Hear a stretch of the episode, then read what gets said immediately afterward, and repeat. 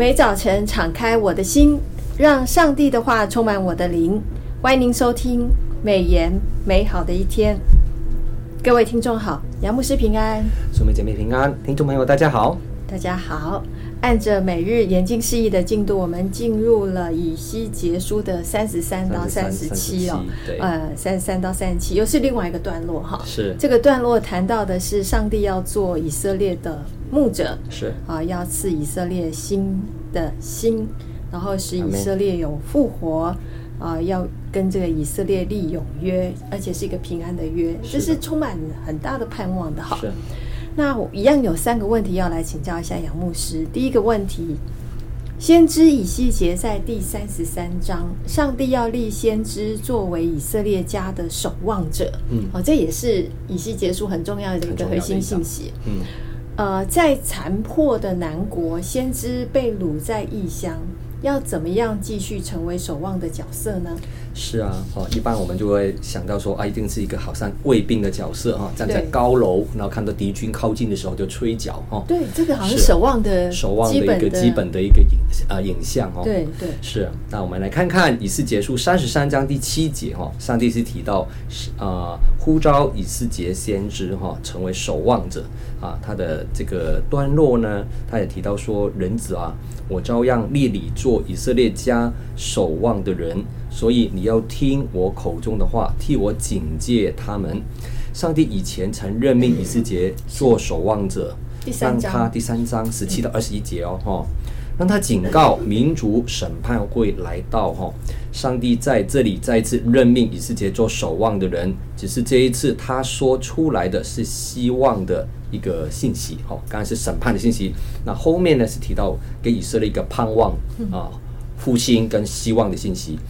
但信息当中仍然有关于警告的段落哦，以西结书的三十三章二十三到三十四章的第十节，以西结书三十六章一到七节，这是一幅更大的蓝图中的一部分。神会记住并祝福那一些对自己忠实的人。我们必须注意到的以西结的信息当中有两个方面啊，就是警告，第二就是应许。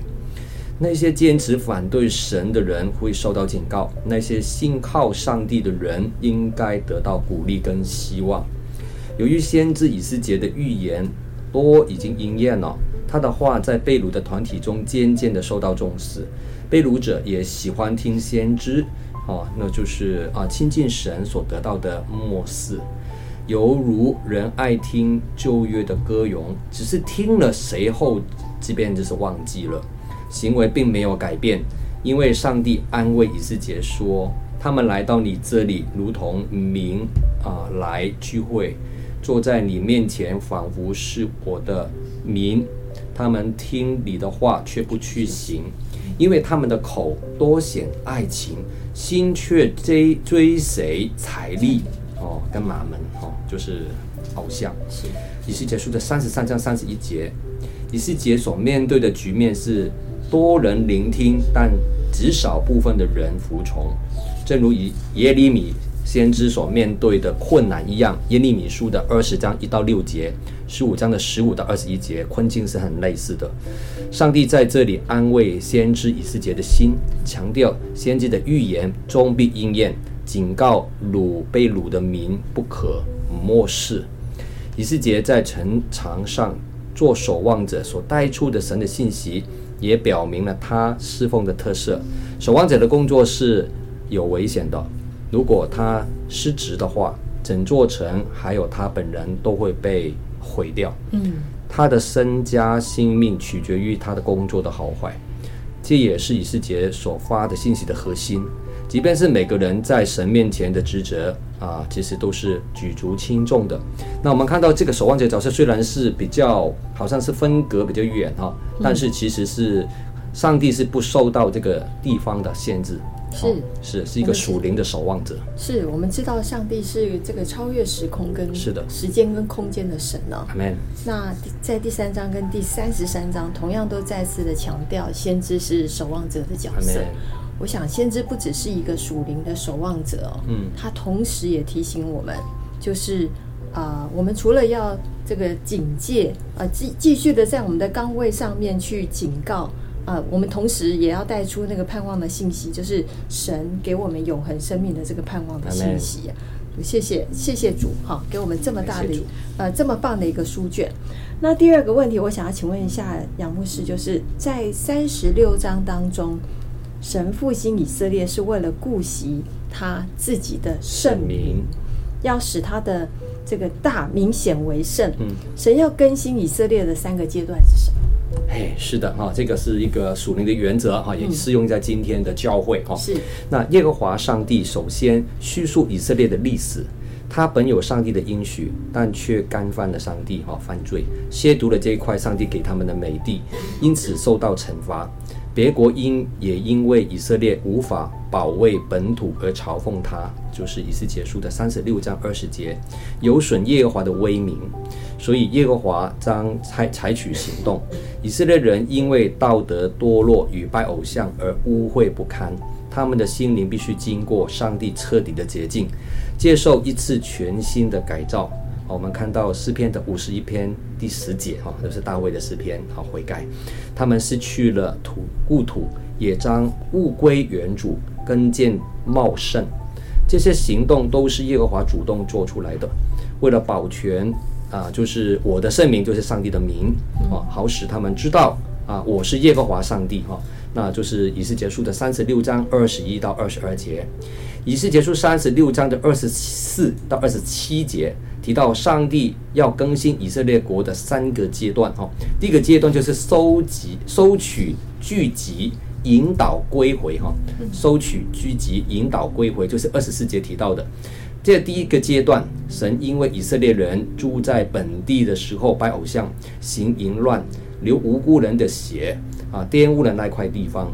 神就把愤怒倾倒在他们身上，将他们分散在列邦列国，作为惩罚他们。然而，神为自己的圣名在列邦中收取、聚集他的子民，引导他们归回本地，在他们身上显为圣。哈，这个圣就是独特、分别为圣的意思。哈，就是以斯结束的三十六章十六到十九节，还有二十二到二十三节。第二个阶段就是二十五节提到的废除恶习。啊，洁净自身，哈，废除恶习，洁净自身。神必用清水，啊，这个清水的意思就是洁净礼仪上的除除污水，哈，啊，就是出埃及记三十章的十七到二十一节，啊，民数记的十九章十七到二十节有它的背景。那洒在以色列民身上，他们就洁净了。这里象征上帝除掉选民的罪恶，尤其是他们拜偶像的罪。这观念也可能影响到新约时代的四喜约翰，哈，啊，这是约翰福音一章二十六节跟三十三节。第三个阶段记载在二十六到二十七节，除掉石心，哈，或是新心，哈，除掉石头心，或是一个新的心，哈，石头心、石心是指顽梗悖逆的心灵。新心，哈，新心是内在意志心灵的更新，哦，就是耶利米书三十一章的三十一到三十四节，哥林多后书三章三节都有提到这方面的更新。肉心二十六节提到的是指对上帝敏锐的心灵。我的灵二十七节不只是理智方面的觉察力，更是一种力量，促使有这心灵的人能够履行上帝的道，遵守。啊，上帝的律例这样的一个约，哦，这是神对他子民全面的更新。对，更新以色列的三个阶段，就是从收取、聚集、引导归回，归回以色列的故土哦。是的。然后再废除恶习，洁净自身，啊，用清水来洁净。嗯。那第三个就是除去石心，获得那个新的心。这个新的心是神给我们的。有他的灵在我们当中的。是。第三个问题，我想请问一下杨牧师，上帝在三十六章的二十二到三十八节，给给予以色列家复兴的应许，这对于被掳在异乡的以色列人来说，几乎是天开玩笑，应该不太可能哈，嗯，国家都被灭了，是啊，但不可置信啊，呃，在这个时候，神让先知看见那个枯骨复生的那个意象，嗯，这有什么意义？以西结的意象对我们又什么有激励呢？是啊，这个是非常重要的一个意象哦，啊，孤苦复生。那以色呃以色列人的神哈，我们的我们相信是耶和华，他把先知带到充满骸骨的这样的一个平原里面，吩咐他向骸骨哈说预言，这些骸骨应声而起，骨与骨互相联络，并包上肉皮，耶和华的灵吹在其上，使他们活起来。这个意象代表耶和华对被掳的以色列人的应许，在绝望中，耶和华带来复兴的信息。所描写的枯骨不只是死亡的象征，而且是指完全失丧生命的景况。就是以西结书三十七章第二节，神以枯骨来象征以色列，并且命令以西结用神的话语叫枯骨复活，令我们想到充满生机、充满力量的景象。大家想一想，好像心目中一个复兴的情景一样，好像景动文字当中枯骨复活之后有什么动作呢？他们是否像卡通片当中的英雄或超人呢？变身之后会不会大叫“我已经充满力量了”？奇怪的是，景动文字好像不像卡通片。枯骨唯一的行动是说话，而且是由上帝去复述他们怎样形容自己的景况。他们说。就是在十一节提到的，我们的骨头枯干了，我们的指望失去了，我们灭绝精尽了。原来复兴之之始，哈，就是复兴的开始，并不是感官上的刺激，也不是狂喜的混心。以色列复国之源，就是复活的开始，也不是国力充沛，四国来仪，而是国家跟个人都省察自己的不足和苦况。知道自己的限制，甚至知道自己无药可救，那才能够真正的经历上帝赐下的复兴。枯骨也代表百姓在灵命上的死亡状况。我们的教会对我们来说，可能看上去也像一堆枯骨，在灵命上死亡且毫无复活的希望。但就像上帝所应许的那样，神可以复兴教会，不论教会是枯干。或是死亡了，每间教会都要心存希望，并在祷告中求神将他自己的灵浇灌下来，就是以西结书三十七章十四节，重新赋予教会属灵的新生命。是我们我们每一个人的人生可能都会遇到这个枯骨的枯骨的光景，对。但是我们其实该注重的是，怎么样在那个光景当中，还是能够使志。来倚靠上帝然后来领受上帝的这个这个给我们的这个盼望，是啊，给我们的这些所有的帮助。我想啊、呃，持续在祷告当中，嗯啊，像现在所有的教会一样，一边祷告一边做工。是，我想啊、呃，等候神当中啊，神必会赐下那个他的带领，带领跟复兴跟会来到的。感谢主啊！我们看到啊，以西结，或者是我们之前念到的啊，这个尼西米，尼西米，嗯，神都是在这个困难当中啊，愿意来笑脸帮助我们啊，或者是给我们一个复兴的盼望的神。我们的神真的是大怜悯、大慈爱的神。感谢主。好。啊，谢谢今天杨牧师的这个分享哦。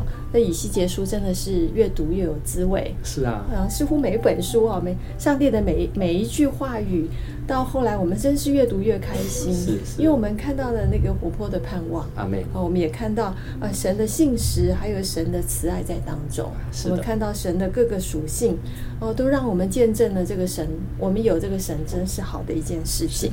感谢主。那今天美言美好的。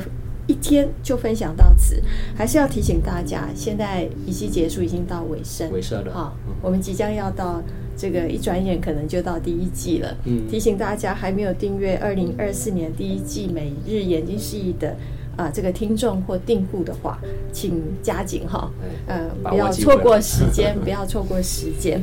那么我们今天美颜美好的一天就分享到此，谢谢您的收听。愿上帝的话语丰富充满我们的生活，使大家福杯满溢。